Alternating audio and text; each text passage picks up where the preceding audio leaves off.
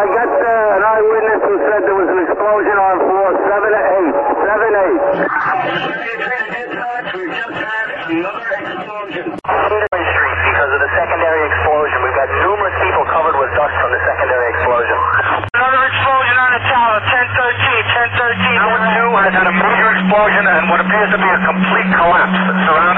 En Radio Alcoy Onda Media, La Puerta Abierta, con Copérnico García.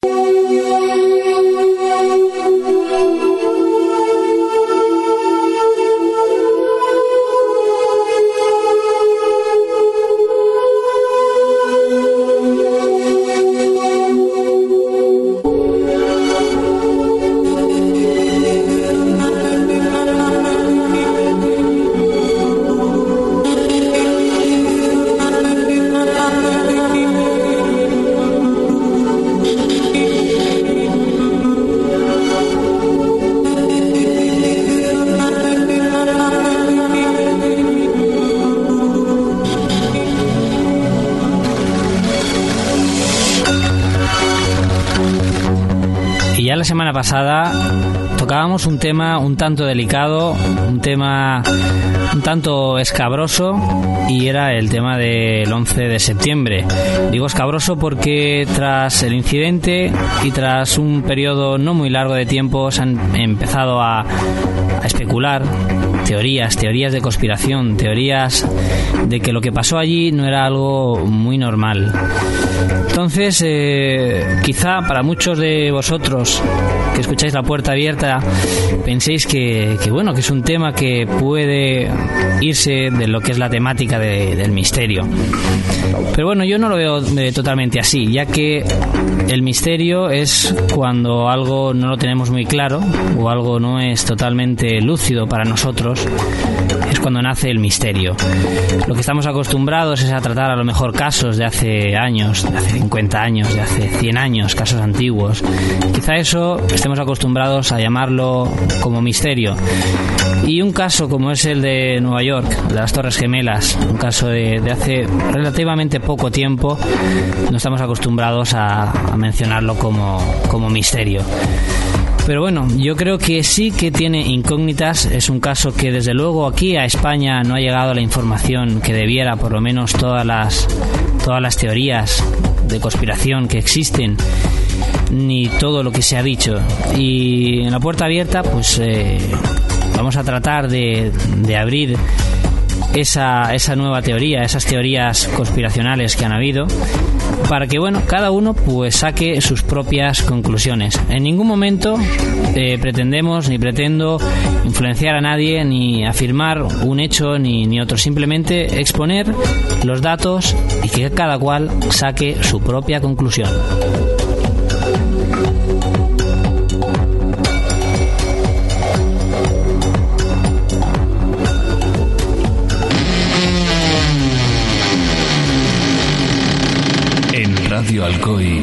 La Puerta Abierta.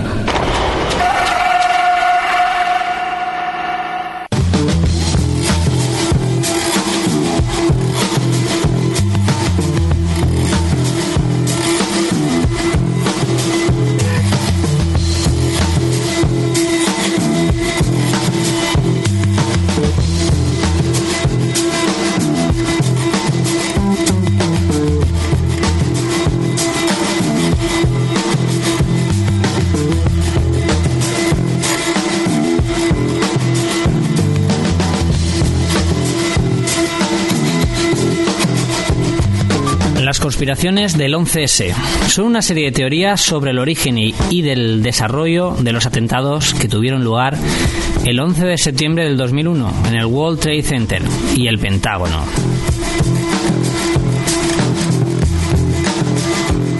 Estas teorías afirman que la investigación policial y judicial llevada a cabo por los Estados Unidos tienen numerosos puntos oscuros sin esclarecer. Afirman también que pretenden ocultar y encubrir una conspiración o maniobra del gobierno que se serviría de los atentados para llevar a cabo las acciones bélicas que pretendía.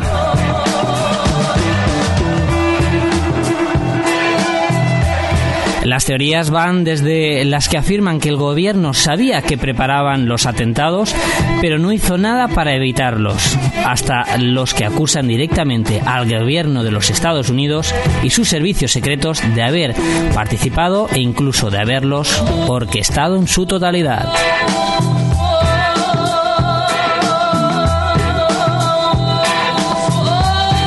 Y es que, bueno, la semana pasada comentábamos, eh, bueno, nos quedamos en el principio de, yo creo que el punto clave, el principio de todo, que son eh, las dos torres, la caída de las dos torres y la polémica que esto ha traído. Unos dicen que las dos torres pues cayeron, pues como bien dice la versión oficial, por el impacto y por el fuego que debilitó la estructura, y otros dicen todo lo contrario, que esto era totalmente imposible.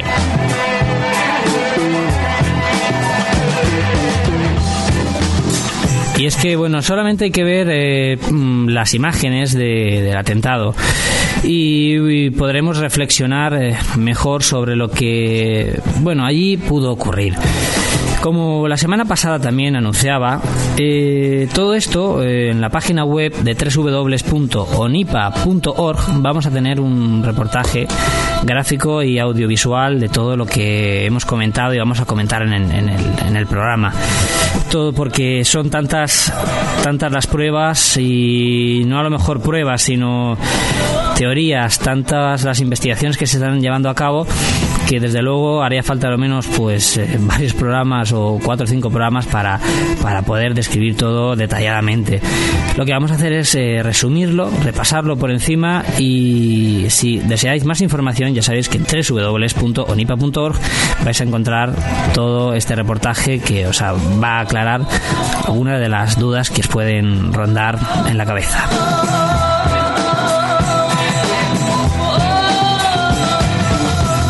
Y es que solo tenemos que mirar la foto en la que dejó el hueco el primer avión que está ya sobre la, torre norte, en la cual podemos ver que había humo, que se ve un tremendo agujero hecho por el impacto de ese avión.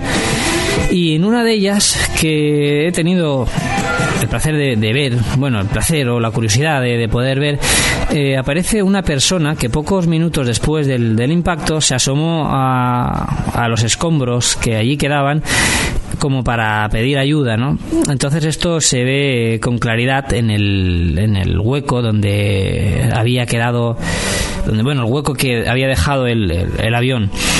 Entonces esto, eh, por lo menos a mí, me plantea la duda de que si evidentemente las estructuras fueron debilitadas primeramente por el impacto, cosa que es evidente que hubo un impacto muy grande y que eh, destruyó pues parte de la estructura, pero la otra afirma que hubo una temperatura, una temperatura que llegó a la fusión del, del, acero, debilitando de esta manera las vigas para luego el colapso de, de las torres. Entonces, ¿cómo es posible que, además, eh, hemos podido ver en algunos documentales que personas que estaban en la misma planta, o bueno, no en la misma, sino muy cercanas a donde el primer avión impactó, salieron pues eh, por su propio pie, salieron ilesas completamente. A varios casos de que, vamos, de, de, varios testigos que, que, les pasaron, que les pasó eso, que estaban allí. Uno además recuerdo en televisión que se ocultó debajo de la mesa porque vio venir el, el avión y se, y se ocultó. Entonces, si la temperatura fue tan grande como para deshacer la estructura, ¿cómo es posible que hubo gente que andaba por su propio pie en el mismo agujero que había hecho el, avión? Es algo realmente, yo creo que imposible de concebir porque si temperaturas rondando los 1000 grados centígrados hubiesen habido en esas plantas, yo creo que nadie podría ni siquiera haber caminado por allí. Los zapatos se lo hubiesen deshecho con, la estructura metálica. Entonces esto, como digo, en algunas fotografías eh, lo hemos podido ver. Se ve que sí, hay mucho humo, hay plantas ardiendo eh, muchas de las teorías dicen que la gente que se agolpaba en las ventanas era por el tremendo calor, pero claro, esto eh, es relativo porque eh, realmente lo que huían es, posiblemente sea también del humo, que el humo es lo que te puede matar antes que, que el fuego. Entonces también sabemos que si en un lugar hay mucho humo, pues precisamente fuego a lo mejor no hay tanto. Imágenes, desde luego, de fuego vimos. Y si recordáis algunas o si, como digo, en la página web de ONIPA veréis los vídeos, fijaros en que hay fuego, pero no como para que aquello se deshiciera, no como para deshacer esas toneladas de, de acero y un acero además especial, un acero que llevan construidos estos, eh, estos edificios. Acero que, que, el mismo Leslie Robertson pues mandó, mandó digamos, fundir para, para estas torres. Un acero que tenía una consistencia, una flexibilidad excepcional. Ya no sé si recuerdo si dijimos, pero estaba preparado para aguantar una tormenta tropical, un huracán de hasta 150 años. Además, hemos podido escuchar algunos testimonios en los cuales decía que tras el tremendo impacto, las torres se tambalearon, se tambalearon alrededor de 5 metros para un lado y 5 metros para el otro. Yo pienso que si hubiese estado debilitada la estructura de tal manera que hubiese sido rota y suficientemente como para derrumbar el edificio, en el momento en que se hubiese tambaleado, la presión ejercida en el momento que eh, retorna el, edificio sería la que hubiese hecho tirarlo al suelo, hubiese sido la que hubiese hecho caerlo. Pero no fue así. Entonces, datos técnicos, datos científicos nos desvelan que, por ejemplo, el queroseno que lleva consigo el, avión de pasajeros su temperatura máxima alcanzada teniendo un flujo continuo de combustible es de 800 grados centígrados. Por otro lado, el acero tiene el punto de fusión a 1500 grados. Aquí nos encontramos la primera discordancia de este asunto.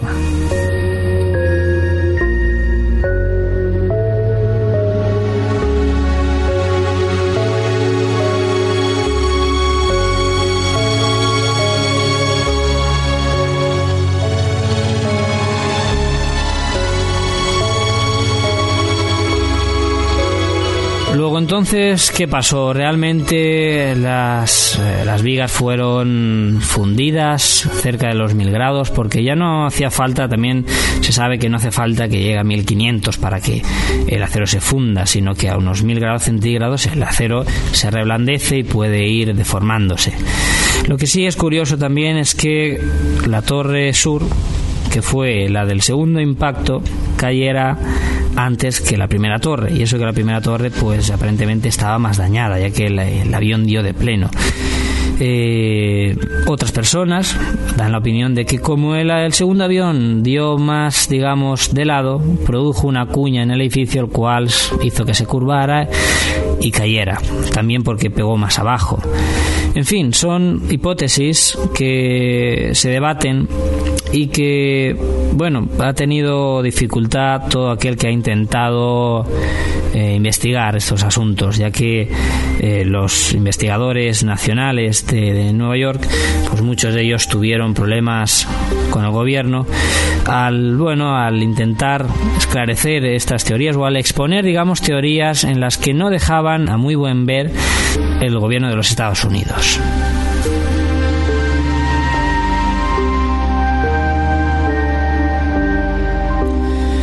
Y bueno, ¿qué más eh, explican estas, estas teorías? Pues bien, estas teorías afirman que la investigación policial y judicial pues eh, no ha quedado esclarecida.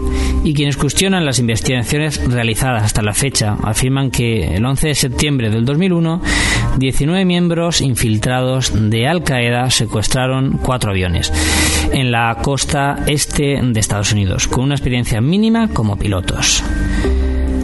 Lo habrían hecho después de que los militares de Estados Unidos llevaran a cabo unas 35 simulaciones de combate durante las semanas precedentes, incluyendo 5 esa misma mañana.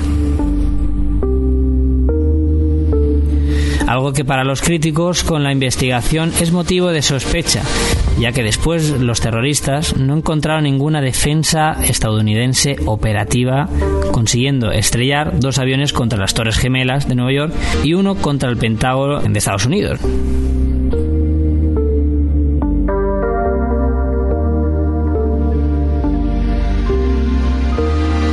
El cuarto avión que tuvimos constancia cayó en Pensilvania, que además hay que decir que realizó poco más que un agujero de tres metros, algo un poco extraño ¿no? en un avión de esas dimensiones y que bueno, que según parece es el único que está más claro de por qué cayó, ya que eh, según los testimonios eh, este avión eh, al ser el último, por decir así, que estaba en el aire, los que allí iban dentro del avión, los que allí viajaban, tuvieron llamadas de familiares los cuales advirtieron de lo que estaba pasando. Eh, presa del pánico, se supone los, eh, los, los pasajeros, al parecer, pudieron hacerse con todo el pasaje, con todos los, los eh, todos los terroristas, entre comillas, que podríamos decir que, que, ahí estaban. Entonces esto llevó que el avión pues fuera estrellado, quizá en, en medio del caos, quizá por quién sabe qué. El caso es que el avión cayó cerca de, bueno, en el estado de Pensilvania y que bueno, luego poco más vimos. Vimos que había un pequeño incendio en una arboleda, nadie se podía acercar, ninguna cámara se ha acercado en ninguna grabación de cerca del incidente. Bien se sabe que no sacaron cuerpos, no se vio en ningún momento sangre por ningún lado. No me refiero a sangre que se viera literalmente esparcida por el campo, sino a que no sacaron nada, no salieron camillas, no salió absolutamente nada. Simplemente unos cuantos escombros metálicos esparcidos y nada, y, tan, ni, ni, tan siquiera un rastro de que el avión haya, eh, haya pues eh, derrapado o haya sido eh, arrastrado por, por, el, por, por tierra hasta que, digamos, se, se, destruye.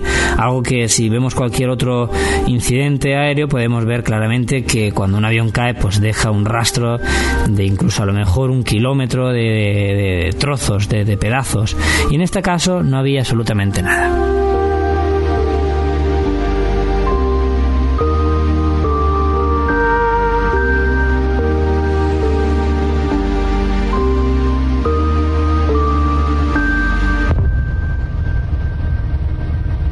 Pero centrémonos en, en, lo que son las teorías conspirativas más, eh, digamos, las principales.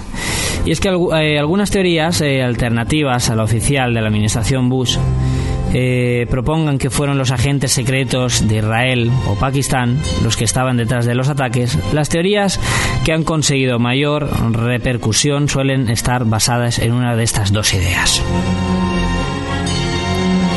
Primero, que el gobierno de Estados Unidos tenía conocimiento previo de los ataques deliberadamente y no hizo nada para prevenirlos. Y segundo, que fue el propio gobierno, el de Estados Unidos, quien orquestó los ataques.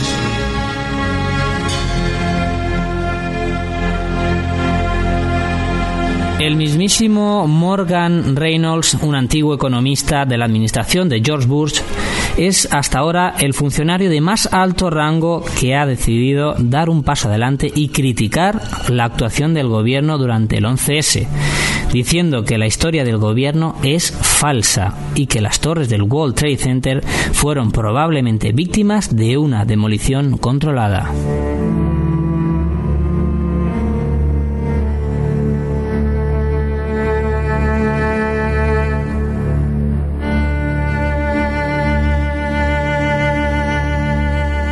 Pero vayamos al conocimiento previo.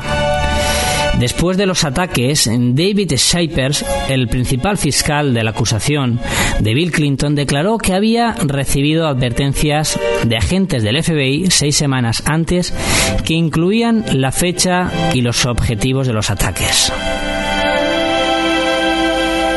Cypers eh, denuncia que los agentes del FBI acudieron a él porque la oficina central del FBI habían sido bloqueados sus investigaciones y se les había amenazado con procesarles si hacían públicas dichas informaciones. Cypers eh, relata que trató de ponerse en contacto con el secretario de Justicia John Arschoff sobre el asunto, pero Arschoff rechazó repetidamente sus llamadas.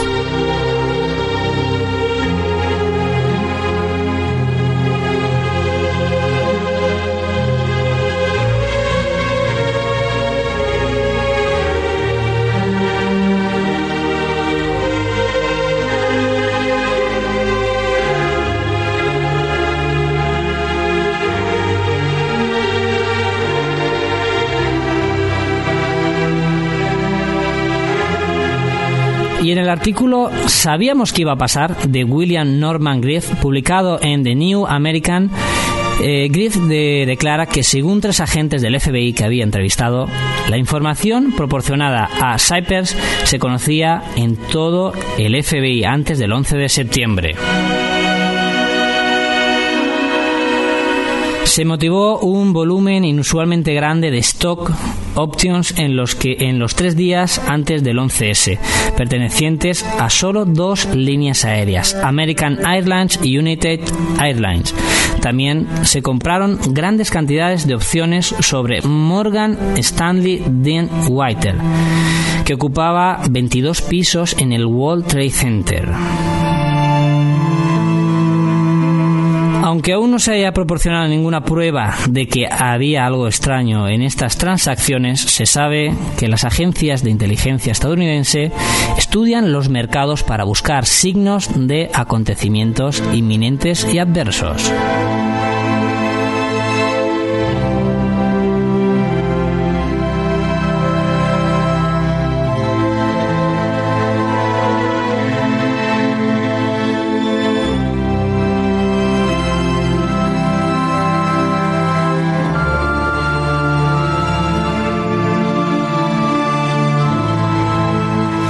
Que existe también eh, algunas incoherencias eh, en todo lo que se ha dicho. Eh, al principio, los militares divulgaron que durante el 11S no se envió a nadie para interceptar los aviones secuestrados hasta que el Pentágono fue atacado. Y la misma semana, pero más tarde, los militares divulgaron una segunda versión, diciendo que sí se había enviado aviones de combate, pero como la FA es la Administración Federal de Aviación, se había retrasado en la notificación de los secuestros. Estos aviones llegaron demasiado tarde.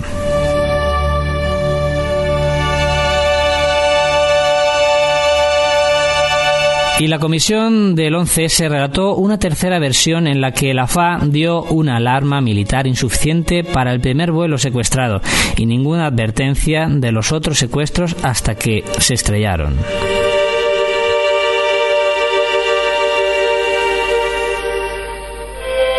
Y fijaros como gente tan importante como Paul Kreis Robert, antiguo secretario del Tesoro de la Administración de Reagan, que ha cuestionado la cordura de Bush y su círculo de neoconservadores, ha expresado sus dudas sobre la historia oficial del 11S.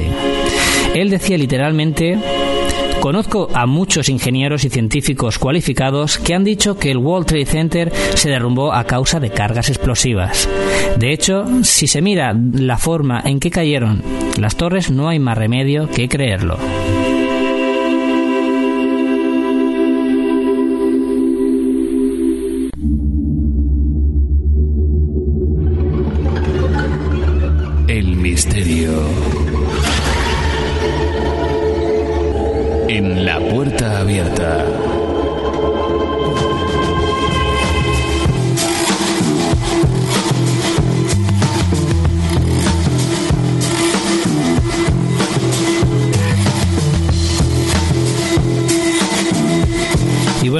Alcanzamos la segunda parte del programa. El tiempo corre muy a prisa para querer dar tanta información. Y bueno, yo eh, voy a pasaros con unas grabaciones originales. Eh, la primera de ellas de Pat Davidson de la NBC, que estaba justo en el momento que cayeron las torres. Y al parecer, pues tenía. Eh, tuvo la oportunidad de hablar con los bomberos que se encontraban allí dentro. Así que, bueno, la grabación está íntegramente en inglés, pero la voy a intentar eh, subtitular, pero bueno, vamos a ver qué tal se oye y a ver si podéis eh, captar lo que, digamos, en esencia quiere decir.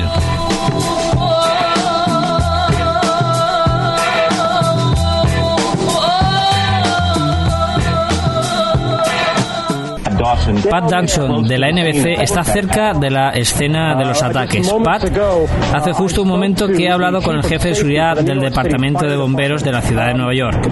El jefe Albert Turi ha recibido noticias de la posibilidad de un segundo dispositivo, que hay otra bomba que va a estallar. y ha intentado sacar a sus hombres todo lo rápido que ha podido. Pero dijo que tuvo lugar otra explosión. Y entonces, una hora después de la primera colisión, tuvo lugar otra explosión en una de las torres. Aquí, él piensa que realmente eran dispositivos instalados en el edificio.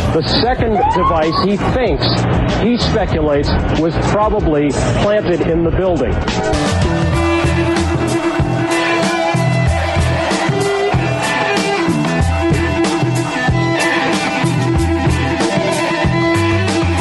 Ahí escuchábamos eh, el testimonio de Albert Turi, ese bombero que se encontraba allí, y que bueno, tanto él como muchos eh, describieron que allí posiblemente eh, habían, bueno, posiblemente no, ellos describían literalmente que habían escuchado explosiones, que habían sentido explosiones, no solo ellos, los ciudadanos que todavía no fueron evacuados de la zona también comentan lo mismo.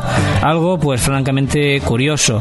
Después han habido hipótesis de que posiblemente esas explosiones de, podían deberse a que en esos edificios, en las oficinas, hubieran eh, unas eh, cafeteras eh, a gas y estas estallaran formando esas explosiones que hacían temblar el edificio. Poco después se supo que el World Trade Center era un edificio clasificado como clase A y en el cual estaba prohibido totalmente el tener este tipo de energía para, para tener una cocina, vamos.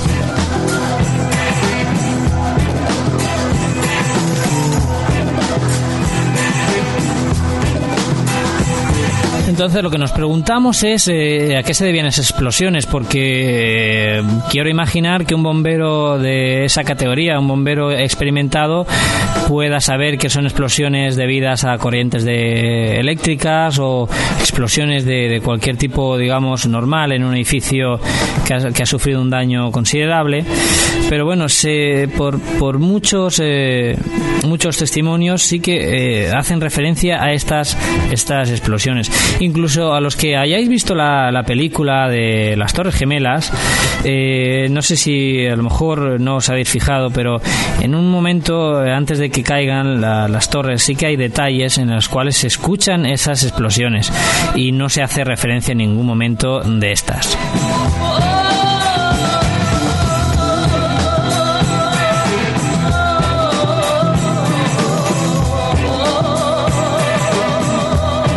Cómo sería posible que hubiera una teoría de que hubieran bombas allí? ¿Quién las hubiese puesto? Lo que también está claro y demostrado es que semanas antes eh, el edificio fue varias veces eh, totalmente desalojado, totalmente deshabitado para supuestamente controles rutinarios, precisamente antibombas. Y ahora vamos con la siguiente grabación de uno de los bomberos. Hubo dos o tres tremendas explosiones eh, parecidas y el edificio literalmente tembló. Literalmente tembló la base del edificio.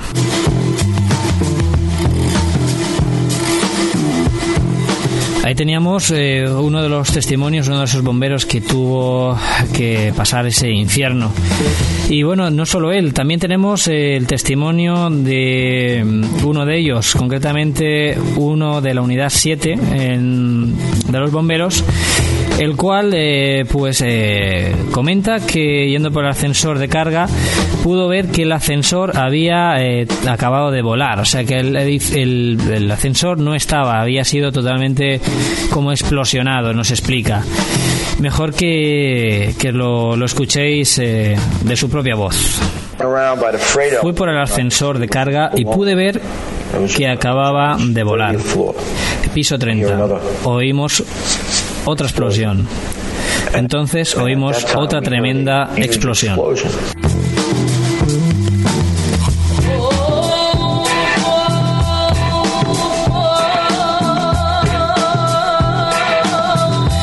Teníamos también otra conversación, como digo, haciendo referencia casualmente a esas explosiones que al parecer pues algo de extraño tenían, tenían que tener, ¿no? y además no solo eso, sino que eran explosiones suficientemente potentes, por así decirlo, que hacían tambalearse el edificio, que como podíamos ver era totalmente monumental.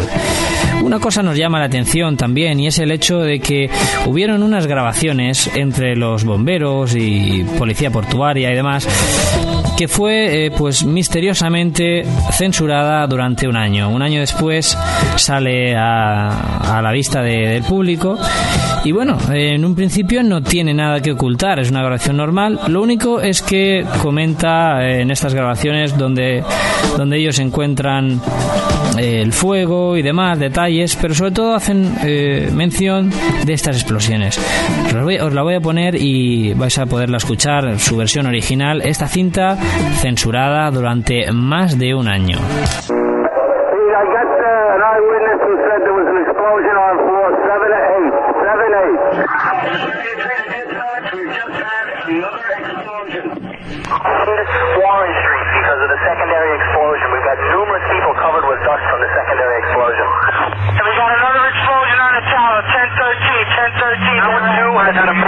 Explosion and what appears to be a complete collapse surrounding the entire area. Who's involved in the secondary uh, explosion at uh, Tower 1K? I've got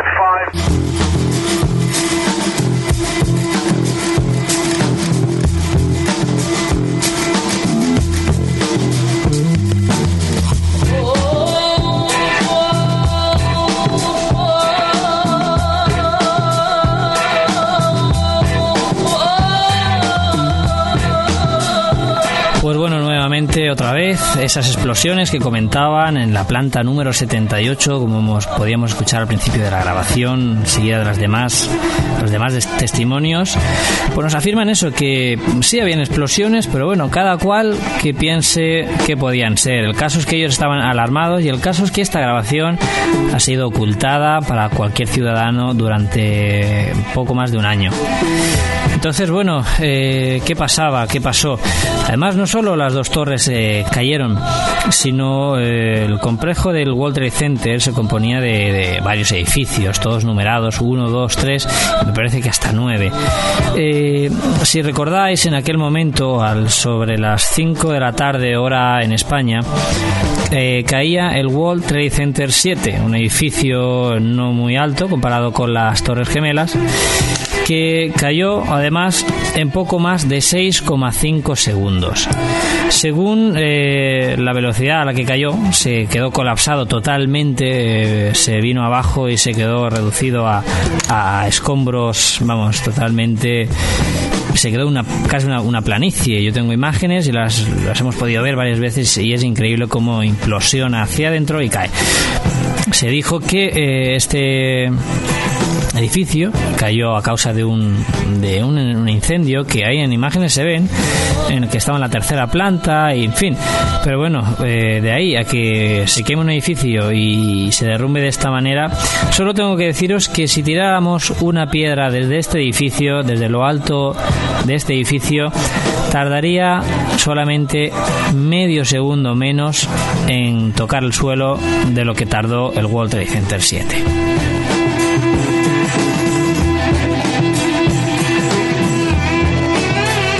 Y es que en numerosas eh, teorías también sobre este complot, esta teoría de conspiración, eh, se dice que uno de los centros eh, de, de todo el de todo este plan, este maquiavélico plan, era el World Trade Center 7.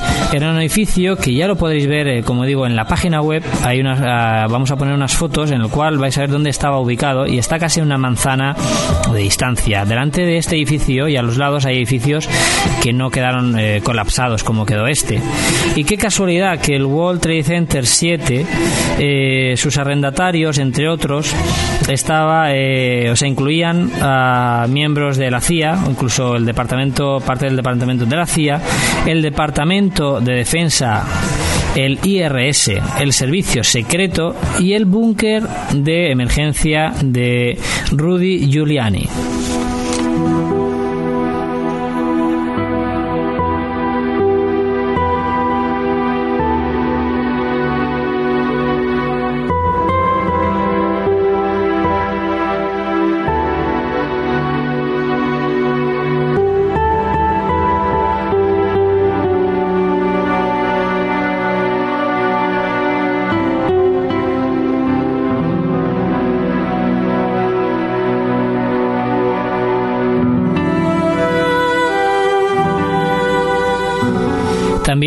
Decir que en este edificio se usaba para guardar entre 3.000 y 4.000 ficheros sobre numerosas investigaciones a Wall Street.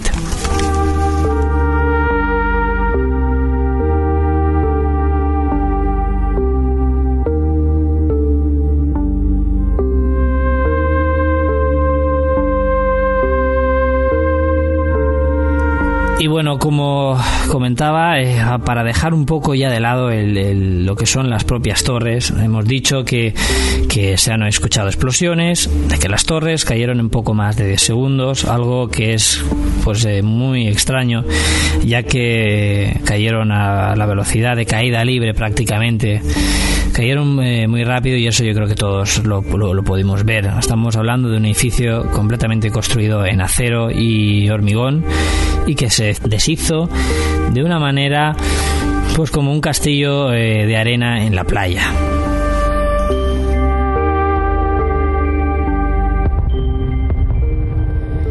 Hemos dicho también que este edificio fue desalojado numerosas veces eh, unas semanas antes del atentado con motivo de revisiones anti bueno pues anti explosiones o de medidas de seguridad para extraer la gente. Y estos controles que sobre todo ahí en Estados Unidos tienen mucha mucha norma de, hacerlo, ¿no? Incluso en los colegios hemos visto en algunas películas cómo lo, hacen este tipo de desalojos.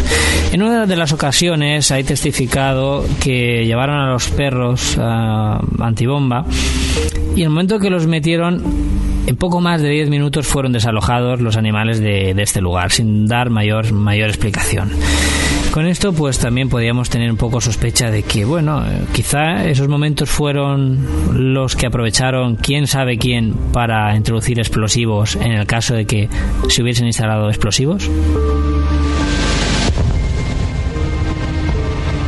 También hemos dicho que las temperaturas alcanzadas y el tiempo alcanzado en las torres eh, no concuadra con lo que científicamente podríamos decir que fue un tiempo para que el acero se fuera reblandecido, fuera reblandecido o se hubiese llegado a fundir. Es eh, un poco improbable, ya que estaríamos hablando que serían los eh, tres edificios en la historia que han caído por un incendio de este, de este tipo, ya que, por ejemplo, tenemos aquí en España eh, la Torre Windsor, que ardió más de un día y solamente cayó parte de la planta número 10. Eh, en este caso, como digo, los tres únicos edificios son World Trade Center 1, World Trade Center 2 y World Trade Center 7. Los únicos edificios en la historia que por un incendio han caído. Y también debemos recordar que un avión, un bombardero eh, norteamericano, eh, hizo eh, pues su aterrizaje, por así llamarlo, en el Empire State Building y produciendo graves daños en las plantas superiores. No produjo más que un incendio y nada, se, aquel incendio fue pues totalmente disuelto y el edificio o el el Empire State hoy por hoy sigue en pie sin mayores daños.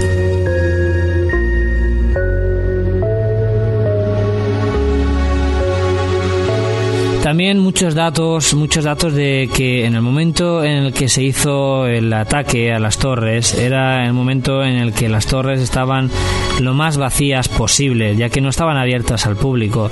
Las torres tenían una afluencia de personas de, unas, de alrededor de unas 50.000 personas por día y en ese momento no había prácticamente nadie, dado la magnitud del, edificio. También eh, he sabido que el, arrendatario, bueno, el propietario de, las torres, eh, Larn Silverstein, eh, pues eh, aseguró seis meses antes las torres le hizo, un, le hizo un seguro con una cláusula especial en la cual redactaba que iba a ser especialmente para ataques terroristas. Además, el seguro era por, por miles de, de millones. Entonces, eh, de estos, de este, de esta tanta cantidad, eh, hay constancia de que este hombre ya ha cobrado unos dos mil y pico millones de, dólares. ¿Qué pasará? Volverá, eh, cobrará el resto porque desde luego él, aprovechando, digamos, este esta magnitud de, incidente, al parecer, cuando se estaba haciendo pues el presupuesto, él quería presupuestar cada torre individual, como que cada avión era un era un atentado distinto del otro. Entonces, por esto quería, digamos, pues podríamos decir claramente que quería sacar tajada del desastre.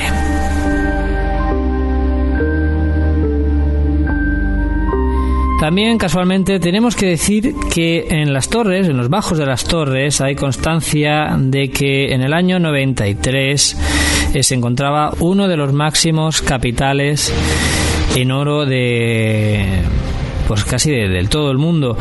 Y es que se calculaba que alrededor del año 2001 había 167 mil millones de, de dólares en oro kuwaití de los cuales, después de recoger escombros y demás, solamente han aparecido 200.000.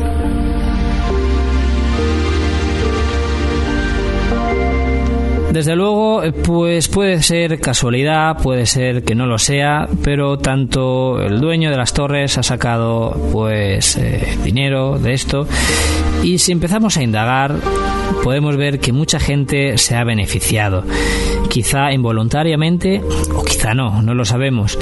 Pero bueno, ahí están las pruebas y cada vez eh, se van desvelando más. Mucha gente eh, se sabe que también ha aprovechado que estas torres cayeran para evitar eh, algunas pruebas, algunos archivos que se mantenían en estas empresas.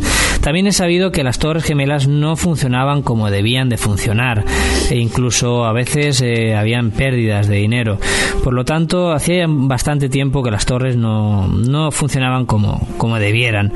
También hay que saber que no toda la torre estaba habitada, había muchas plantas y muchos, eh, muchas oficinas que permanecían totalmente desalojadas y sobre todo en el caso de la planta 90 hacia arriba, que es donde se estrelló el, el primer avión, estaba prácticamente eh, muy desalojado. Eh, dadas las, las, las, dimensiones, hay que decir que sobre 900 personas fueron todas de la misma torre, la Torre Norte, que al estallar el avión cortó y eh, sesgó totalmente lo que son las, las escaleras de acceso. Tienen varias escaleras y estas quedaron sesgadas. Por eso esta gente, estas eh, personas que estaban allí arriba, fue totalmente, era totalmente imposible desalojarlas de, ninguna manera, a no, ser que, a no ser que hubiesen sobrevivido al intenso humo y las torres no hubiesen caído. En el caso de la Torre Sur, eh, quedaron dos eh, escaleras hábiles por las cuales fueron desalojadas prácticamente toda la, toda la, toda la gente, ¿no? Entonces, si analizamos el, punto terrorista, podemos ver que, desde luego, si los terroristas querían pues eh, hacer destrucción, querían, querían causar pues el mayor daño posible, deberían de haberlo hecho más tarde, cuando las torres estaban llenas, y quizá de, de, otro modo, ¿no? ya que además también hay constancia de que los vuelos, tanto uno como el otro, parte del pasaje eh, que fue comprado estaba vacío, parte del pasaje de los de los mismos eh, de los mismos terroristas. Eso es por lo menos lo que se, se afirma. En fin, como estas y, muchísimos otros detalles que, que, habría que tocar y nos dejaríamos de lado también lo que es el, asunto del Pentágono, del Pentágono, un asunto que vamos, evidentemente yo creo que todo el mundo debe de saber que allí, desde luego, un avión no, no cayó. No hay restos, no había nada, solamente salió unos restos de una turbina que aparentemente no pertenecía al avión que se decía que, había caído. Además, tenemos que saber que en ese momento, en el área este del Pentágono, era un área que estaba eh, en ese momento en obras y por lo tanto estaba totalmente vacía.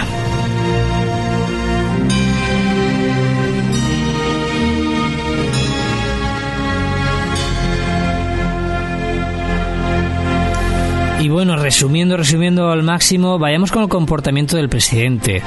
Eh, el paradero del presidente durante la mañana de los ataques se había hecho público Y aún así, después de que el segundo avión se estrellara contra el World Trade Center, el servicio secreto permitió al presidente seguir durante 10 minutos, leyendo un cuento sobre una cabra en un aula de Florida, antes de dar un discurso a la nación desde esta misma escuela.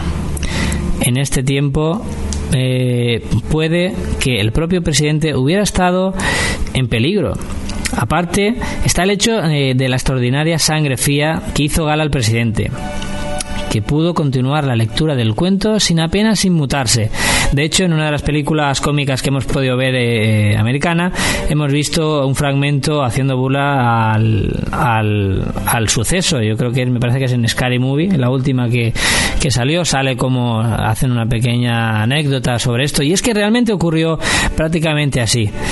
Eh, tras ser informado el presidente de que, entre comillas, eh, Norteamérica estaba siendo atacada, no sabemos muy bien lo que le dijo, pero sí que se sabe porque está filmado que se le acercó, y bueno, eso dijeron. Además, poco más tarde, en un discurso de Bush, un niño le preguntó que qué fue lo primero que le vino a la mente eh, cuando se enteró que un avión había colisionado con la primera torre. A lo que Bush respondió, bien, estaba sentado en un colegio de Florida, antes de nada, cuando entramos en las clases yo había visto a este avión volar hacia el primer edificio. Había una televisión encendida y ya sabes, pensé que era un error del piloto. Lo interesante del caso es que el primer avión que había chocado contra las torres no fue retransmitido en directo por ningún canal de televisión, pues solo existe un vídeo del primer avión chocando con las torres grabado por unos hermanos franceses.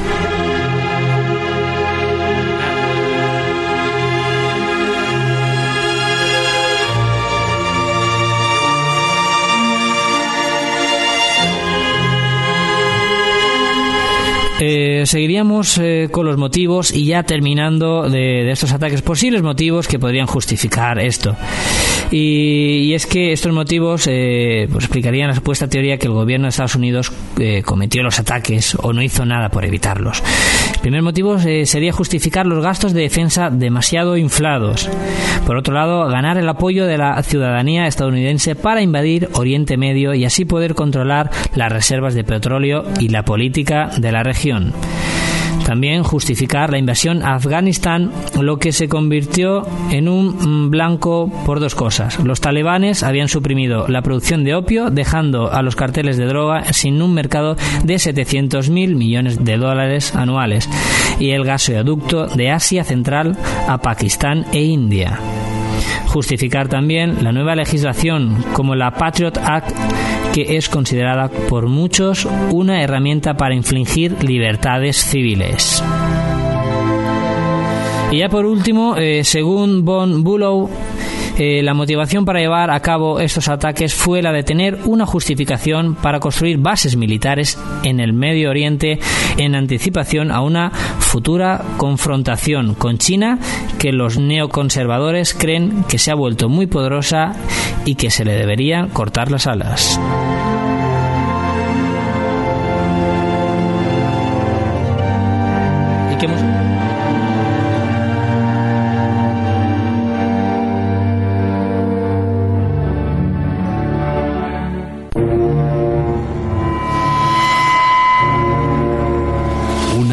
Más allá. La puerta abierta.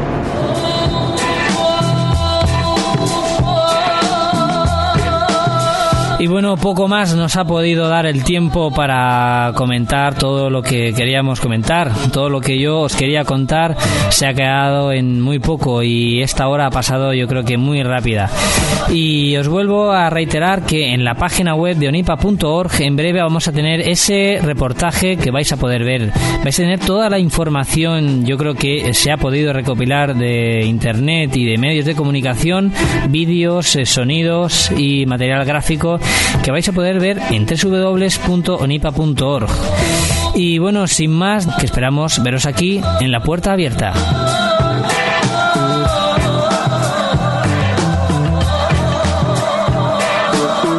Si quieres conocer la otra cara de la realidad, entra. La puerta abierta.